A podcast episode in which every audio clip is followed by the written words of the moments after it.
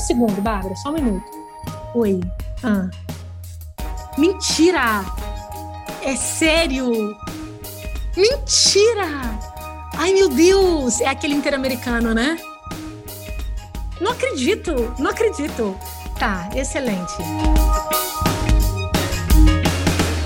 Olá, meu nome é Bárbara Lins e esse é o Toda Mídia, o podcast de jornalismo do IDP. E essa que vocês acabaram de ouvir nessa felicidade toda é a Lilian Tarran, a diretora executiva do portal Metrópolis. E essa felicidade tem um motivo. É que assim que acabou a nossa entrevista, o gravador ainda estava ligado, a Lilian recebeu uma ligação para avisar que o Metrópolis tinha acabado de ganhar um dos prêmios mais importantes de jornalismo das Américas. Mais um dos prêmios aí que o Metrópolis recebe desde a fundação, em 2015. E o Metrópolis ele é conhecido tanto por inovar, por apostar no humor, nos memes, mas também pelo jornalismo investigativo, com matérias que demoram meses para ficar prontas. Então é sobre esses e outros assuntos que a gente conversa agora com Lilian Tarran.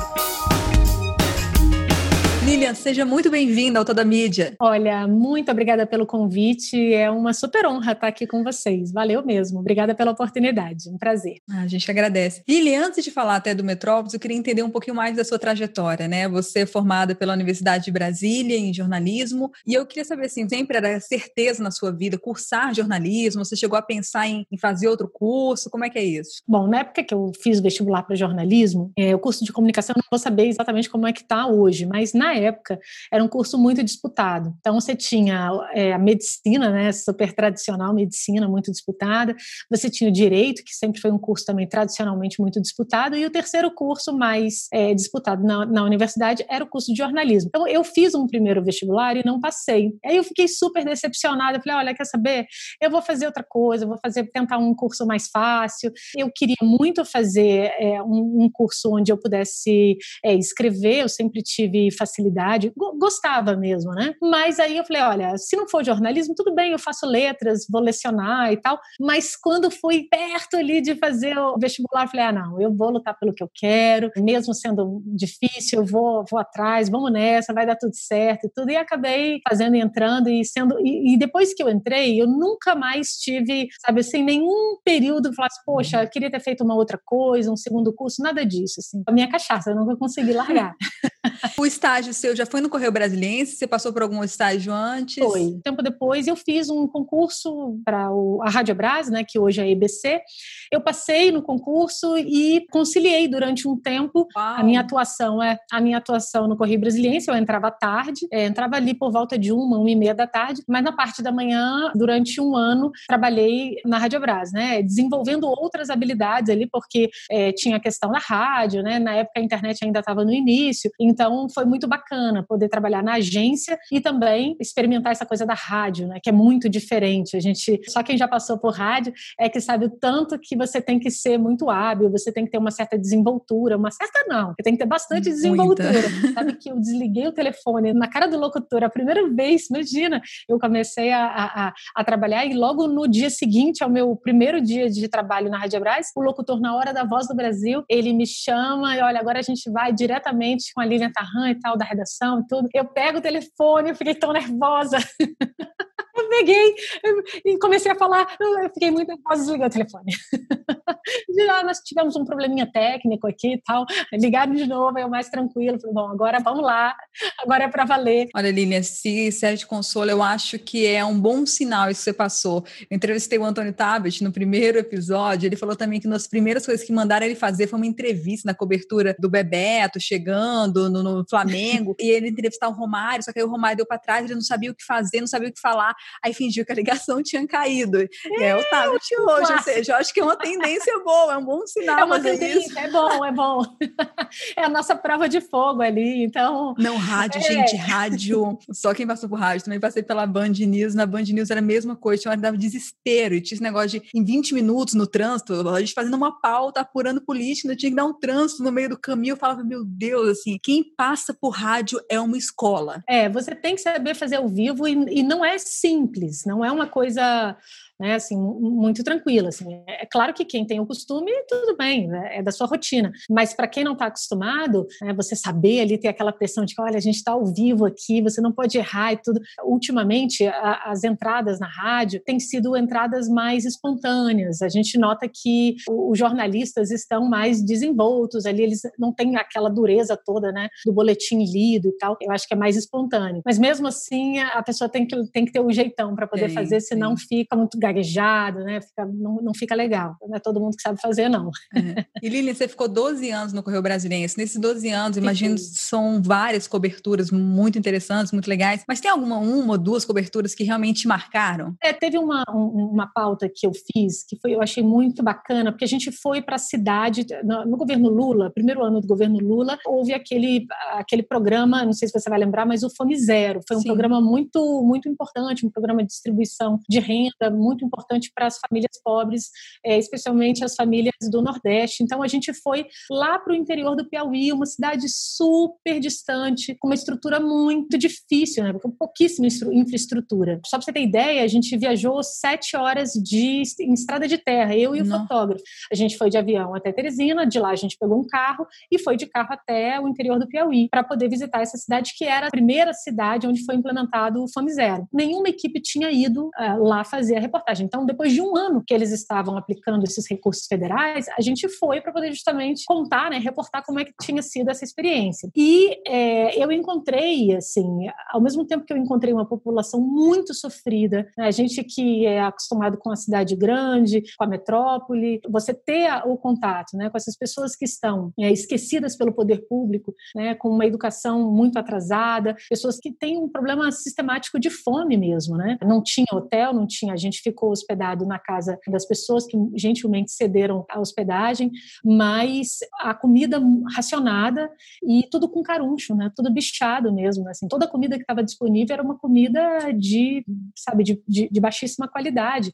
Aí você pensa, não, é na casa de um ou de outro, não. Todo mundo tem uma situação mais ou menos parecida e é nivelado por baixo. Então, ao mesmo tempo que eu vi, eu tive a condição de ver essa, essa realidade, é, é uma coisa é você ouvir dizer, você assistindo uma reportagem, a outra é você estar tá convivendo durante um tempo com aquela situação. É, eu vi também que, meu Deus, em qualquer canto do país, quando tem gente disposta a fazer o mal, os caras dão conta. Então, foi muito emblemático, porque eu consegui é, revelar nessa reportagem que o prefeito e alguns secretários que eram ligados à, à prefeitura, eles recebiam fome zero irregularmente. Eles não podiam ser servidores públicos e, ao mesmo tempo, receber essa quantia, essa bolsa do governo. Só que, além disso, eles tinham empregos em várias. Eles tinham um emprego no setor privado, eles tinham um emprego, sabe assim, tudo pouquinho. Nossa, eu cheguei a uma casa é, que você via que era explícito que eles estavam é, passando a mão no que não era deles ali, né? Porque a gente conseguiu mostrar que uma casa destoava de todo o resto da comunidade. Era uma casa que tinha piscina, campo de futebol, churrasqueira, um, sabe assim, uma ilha dentro daquele bolsão de pobreza. A gente fez a reportagem e conseguiu, a partir daquilo ali, eles cancelaram o benefício para 18 famílias que estavam recebendo de uma maneira irregular, estavam sobrepondo com ou com um emprego na própria prefeitura ou sobrepondo com um negócio que eles tinham ali no setor privado, enfim. Mas a gente conseguiu observar esses dois pontos e é muito gratificante você demonstrar ali, conseguir provar uma situação com a reportagem, com fotos, com imagem e aquilo ali dá um efeito positivo, né? Assim, foi muito bacana na época o Graziano era o ministro e ele deu uma entrevista, ele, ele se preocupou muito porque foi uma coisa bastante séria, então teve uma repercussão. Essa é uma, é uma reportagem que eu considero era muito nova,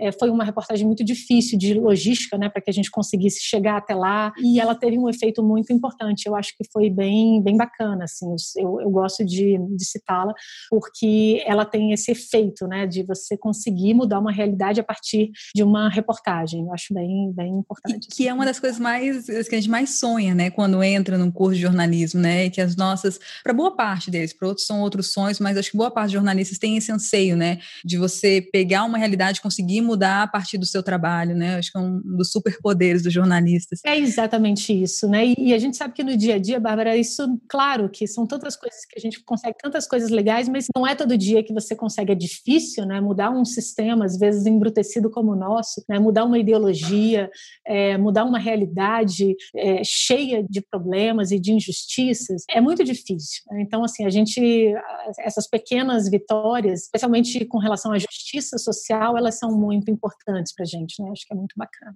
Maravilha. Bem, depois desses 12 anos no Correio, você ficou dois anos na Virgínia Brasília e depois foi para o Metrópolis. E assim, o Metrópolis surgiu em setembro de 2015, né? Mas você começou a tocar esse barco muito antes. É, Como é que foi é, isso, foi. Lilian? Como é que foi criar o convite? Como é que foi montar uma equipe, montar uma ideia também? Porque não era fácil, era montar um novo site com um novo perfil completamente diferente na capital do país. É, um super desafio. Também tem os dois lados de uma moeda, né? Ao mesmo tempo que foi muito bacana ter a possibilidade de montar um projeto do zero. O nosso maior ativo, o ativo de um veículo de comunicação é a credibilidade. Credibilidade, em geral, se constrói com o tempo. Então, você montar um projeto de jornalismo sem marca, né, sem tempo de existência, né, você pegar os grandes grupos de comunicação do país, eles são, vários deles são centenários. Né? Então, uh, você começar uma história do zero é muito difícil, porque você vai ter de empenhar muita energia, você vai ter de é, empenhar muito muito trabalho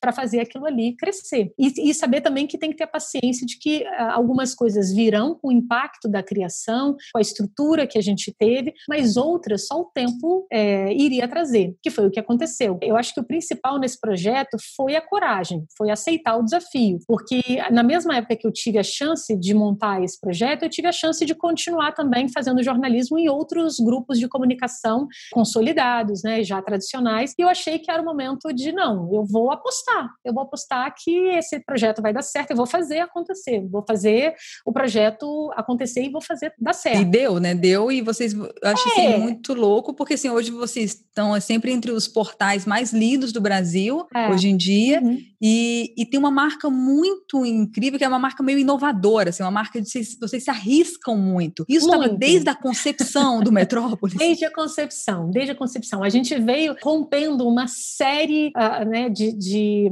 é, de, de eu, eu, chamo assim, são, são barreiras mesmo impostas, né, por quem estava antes da gente, por quem fazia jornalismo antes da gente, a gente nem sabe por que, que essas barreiras foram colocadas ali, é, freios foram colocados, né, estilos foram postos para que a gente seguisse e a gente, a nossa tendência quando você entra num grupo de comunicação já consolidado grande é simplesmente você seguir, uhum. né? você não vai, se, se você entra num veículo de comunicação que já tem um manual ali que já tem o código de ética, que já tem os pontos que sim, os pontos que não, você não vai contra, se insurgir contra aquilo ali.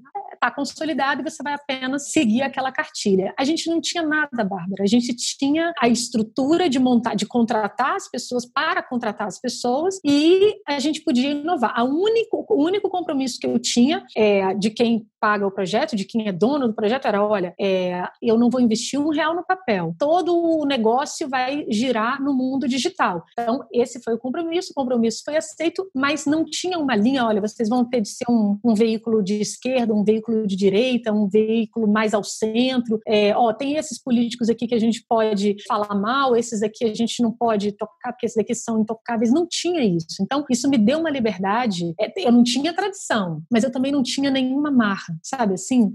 A gente tinha um caminho aberto, um caminho cheio de possibilidades que estava aberto. Então, a gente veio fazer, a gente veio fazendo um jornalismo que era um jornalismo num primeiro momento muito comunitário, eu precisava conquistar minha audiência e é aquela história, né? Se eu fosse conquistar a audiência do Brasil, eu estava competindo com a Folha de São Paulo, com o Estadão, com o Globo. É muito mais complicado. Os caras são muito bons, estão aí há, há muito tempo. É, eu precisava primeiro é, ganhar um, um, uma praça menor para depois a gente expandir. Então a gente, no primeiro momento, focou fortemente no jornalismo comunitário do Distrito Federal. Só que a gente no DF, a gente tem uma, uma característica, ao mesmo tempo que você tem a possibilidade de cobrir o Distrito Federal como uma cidade, como uma metrópole e todas as cidades que estão ali orbitando em torno da capital, você também tem a possibilidade de cobrir o Distrito Federal enquanto capital da República, capital do poder. Então a gente, é, trabalhando nesses dois pilares, a gente conseguiu fazer uma história, né, é, é, rapidamente construir ali uma rotina de publicação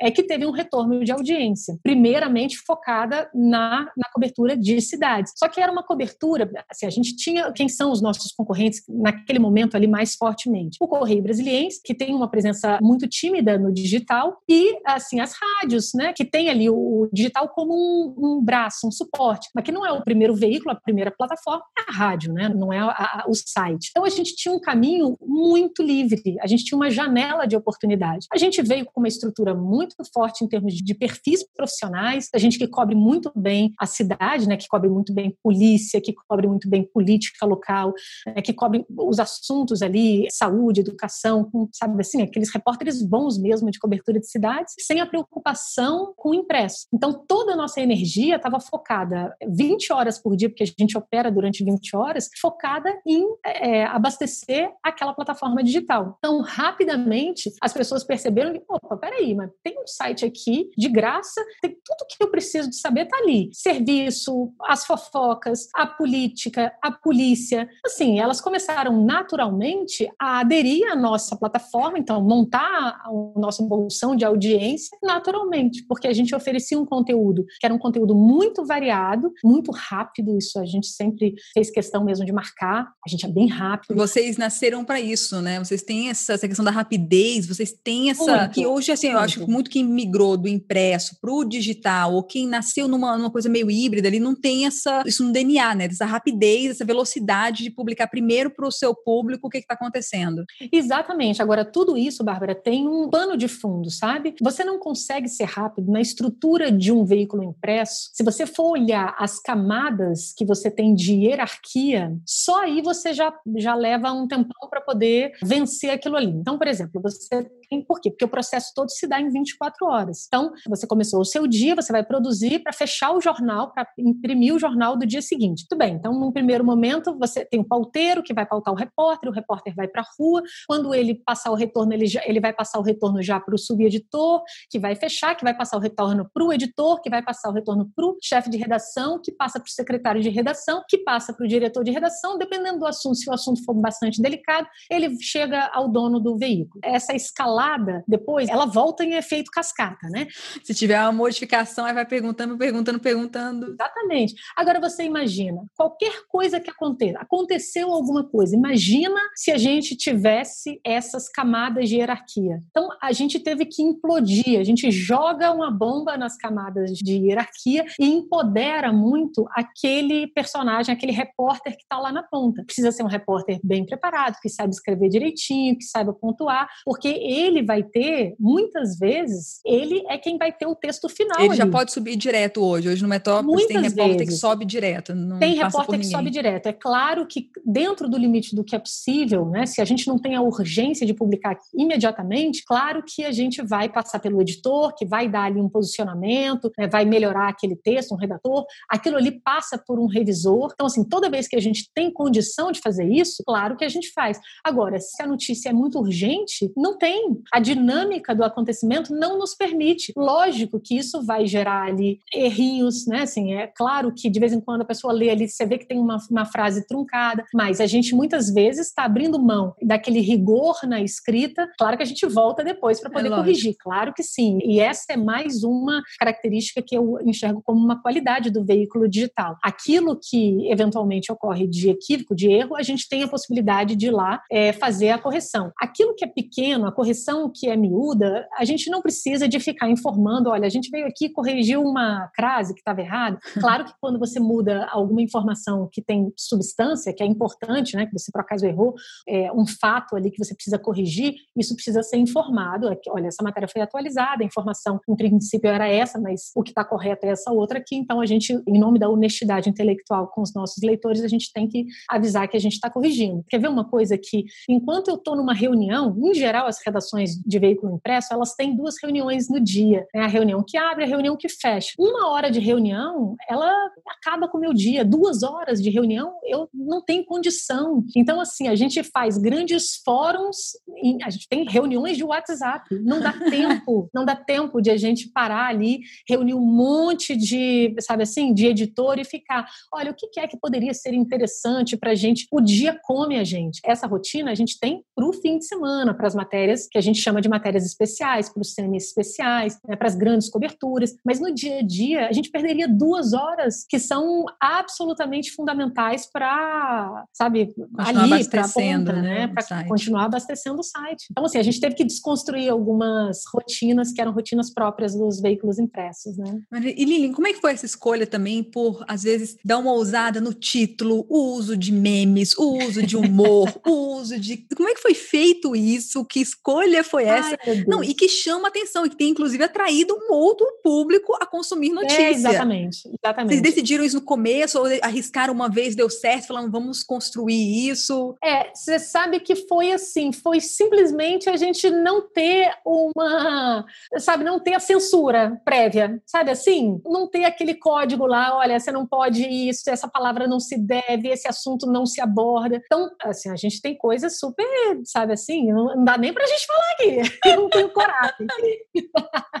a gente trata de todos os assuntos sem nenhum milindre, a verdade é essa. Não tem assunto proibido. Então, assim, tudo que você pode imaginar de temas super delicados, como o, o, a questão do suicídio, por exemplo, que é um tema é, extremamente é, é, delicado, né, que precisa ser tratado com muita, com muito cuidado, até sexo, assim, sem a gente ter nenhuma preocupação com os termos que a gente vai usar, né, sem a gente, não, peraí, esse termo aqui a gente não pode falar e esse outro a gente pode falar, não. A gente fala o que a gente usa os termos que são adequados para aquele assunto ali. Aí eu vou te dar um exemplo. Eu me lembro uma vez, né, na política, por exemplo, eu me lembro de um deputado ter dito que, olha, é, no plenário, assim, né, falando lá, discursando tal, fulano é um filho da puta. Aí a gente colocou, é, deputado fulano de tal, dois pontos. É, fulano é um filho da puta. O deputado me ligou e falou assim, Vivian, pelo amor de Deus, como é que você coloca isso no jornal? Eu falei, deputado, o senhor vai me desculpar. O senhor não falou isso? O senhor falou? Ele falou, eu falei, mas daí estar no jornal, eu falei, mas peraí,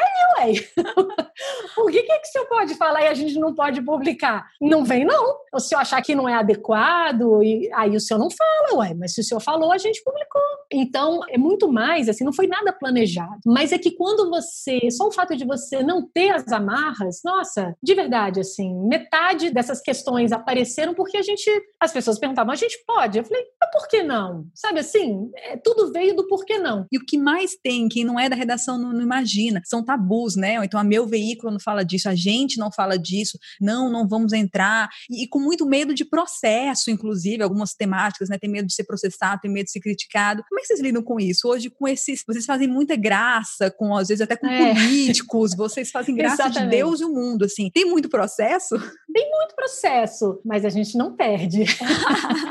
é raríssimo, raríssimo. A gente tem aí uma, um histórico bem, bem favorável. A gente tem um corpo jurídico bem vigoroso, é bom. Assim, isso faz toda a diferença. Eles são muito rápidos, né? Estão muito atentos a todas as questões ali, muito rapidamente, eh, muito alinhados com a redação. Eles sabem exatamente é, que a gente é bastante atrevido. Então, viu, o, o, o, advogado, ele, ele, se você for perguntar para um advogado, peraí, eu publico ou não publico, você não vai publicar nada. Nada. Nunca. Ele sempre vai achar que aquilo ali abre margem para um processo. Então, assim, eles entendem o nosso jeitão. Então, assim, já sabendo disso, eles estão sempre super bem preparados. São pessoas que consomem muito o nosso conteúdo, que estão mergulhadas nesse ambiente da mídia. Então, a gente tem um, assim, os processos, eles costumam ser, a gente costuma ser vitorioso nos processos. Agora, tem uma questão também muito importante, né? A gente tem de ter muito, muito, muito cuidado. Assim, você pode fazer a gracinha, você pode opinar, você pode.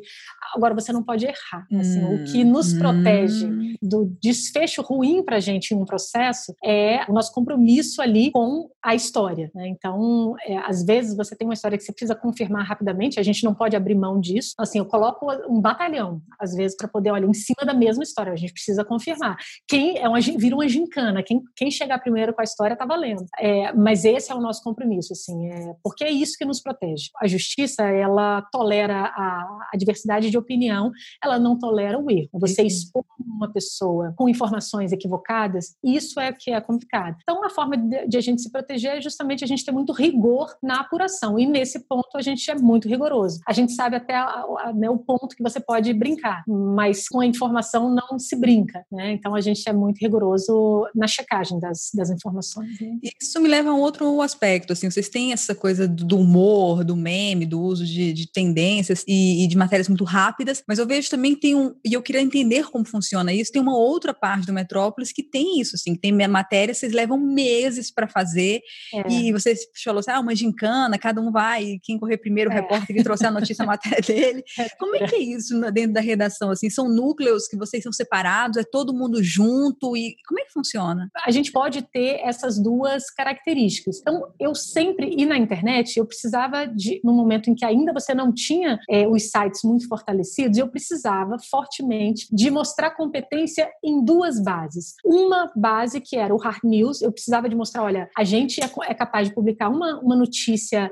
forte em uma linha. Se eu vou dar a notícia de que um governante morreu, o ex-governador Joaquim Roriz morreu na tarde de hoje, eu preciso de uma linha para contar. Isso é muito rápido. Depois eu vou fazer todo um histórico, vou mostrar quem foi, a importância que ele teve, contextualizar, tudo isso. Mas a, a notícia, eu consigo dar uhum. a notícia em uma linha. Só que isso é o hard news, né? Aquela coisa que é o enfrentamento rápido do tema.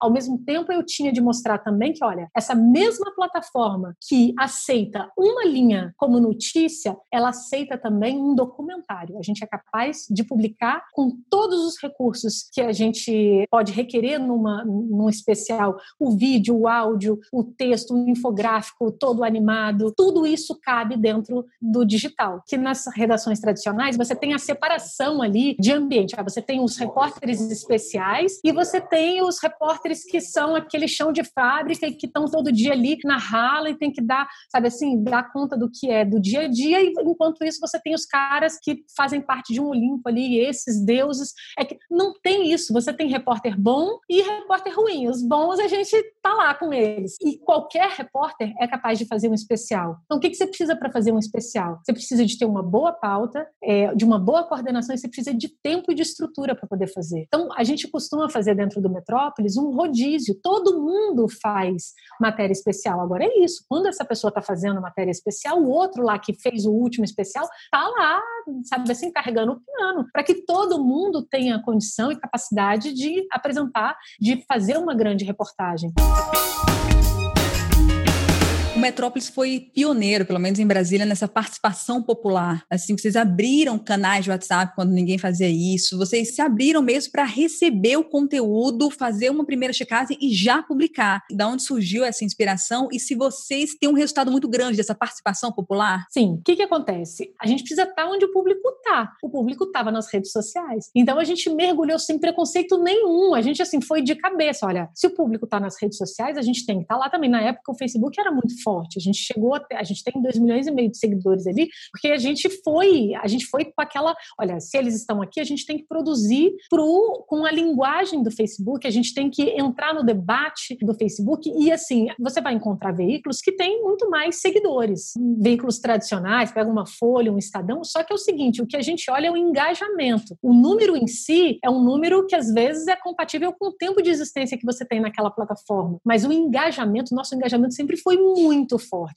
Assim, as, as rodas de conversa que a gente consegue gerar pela polêmica, né, pelo atrevimento, enfim, pela não censura, pela rapidez, por tudo que você pode imaginar, isso nos criou um ambiente muito favorável nas redes sociais. É, a gente entendeu que o WhatsApp era um canal muito importante, porque assim, de um multiplicava para vários, né? Você passava um, um, um link para aquele número ali e daquele número aquilo ali virava uma série de pessoas impactadas com aquela mesma informação informação. Então, assim, a gente teve que fazer um movimento todo de adesão. Olha só, você quer receber notícia assim, sabe, quentinha aí no seu telefone, toda vez que tiver alguma coisa importante. Aí a gente foi tendo, as, as pessoas foram aderindo às nossas listas, a gente foi montando um banco enorme, hoje ele é um banco gigantesco de números que a gente tem por adesão das pessoas, e aí a gente faz disso um multiplicador da nossa audiência. Falando em polêmica, em rede social, eu vi que vocês contrataram Léo Dias, por exemplo. Polêmico. E polêmico! e mas assim, e conversando com rede social, no YouTube, eu tô vendo o canal de vocês, já tem vídeo dele com 2 milhões e 700 uhum. mil views. Pois é, você sabe que eu não tenho medo nenhum, medo nenhum de polêmica, eu tenho medo de quem não tem audiência, disso eu tenho medo. Então, assim, é zero problema de trazer um cara super polêmico, 2, 3, 10. O único problema, a única polêmica que vira uma barreira pra gente é o cara não ter audiência. Então, assim, essa essa é a nossa, né, esse é o nosso termômetro. Ele conversa com o público. É interessante você estar tá citando ele, porque era com ele o meu compromisso agora. Ele, ele esteve em Brasília e a gente foi almoçar. É impressionante, Bárbara, assim. As pessoas param ele na rua. Ele de máscara, as pessoas param, pedem foto, querem abraçar, numa época que não dá para abraçar, né? É, então, assim, ele, ele tem um mérito muito importante porque ele conquistou isso através, né? Não fazendo apenas televisão, né? Ele conquistou essa popularidade muito forte porque ele é um cara que faz muito bem aquilo que ele faz. É, e ele tem uma veia, que a gente fala, é fofoca, né? Ele faz muita, faz mesmo, faz e tem, e tem um orgulho de fazer isso. Mas é uma fofoca, sabe aquela fofoca bem apurada? As pessoas morrem de medo dele, porque assim, difícil dele dar uma bola fora, viu? É difícil, é difícil. Então, ele trouxe um vigor muito grande aí. A gente tem um tripé, né? O que eu chamo é o entretenimento, que é muito forte. A gente tem uma área de entretenimento muito forte e a gente adora porque traz uma audiência incrível. Então, assim, que delícia. A cobertura de Brasil é uma cobertura também muito intensa, porque como a gente está na capital do país, aqui é, né, é onde tudo acontece. Então, tudo que a gente faz tem uma repercussão importante. A cobertura política está dentro dessa cobertura de Brasil e a cobertura do Distrito Federal, porque a gente começou assim, porque as pessoas identificam Metrópolis como um site de cobertura do Distrito Federal. Então, essas três frentes são frentes muito importantes para a gente. Quando eu digo muito importantes, elas trazem muita audiência, são importantes do ponto de vista da audiência. E o Léo Dias é uma potência no entretenimento, uma potência incrível. É, ele é, muita, muita gente compra, né? É seguidor nas redes sociais e tudo. Claro que os, as próprias plataformas tentam evitar isso, fazendo de vez em quando eles dão as varridas assim e tiram um monte de seguidor. Então, mas, a, o fato é que você não consegue saber qual é aquele influenciador que tem aquilo organicamente ou que colocou um monte ali comprado. Você não, você não consegue saber. Quer dizer, não consegue não. Você consegue detectar consegue engajamento. Que engajamento. você falou, o engajamento é chave. O que o cara fala reverbera imediatamente. Então não daria nem tempo de ele fazer um movimento como esse. Então assim, as pessoas dão, dão atenção ao que ele fala. Como não ter uma pessoa assim? Claro que a gente quer. Ele e outros tantos que tenham essa mesma, esse mesmo poder de conversar com as massas, né? Eu acho que o Felipe Neto ele está aí para poder mostrar também, né? Um cara que fala muito é, com o público jovem. Assim, ah, mas o cara vem do entretenimento, mas o cara não tem tradição. O que é tradição? Assim, hum, é isso.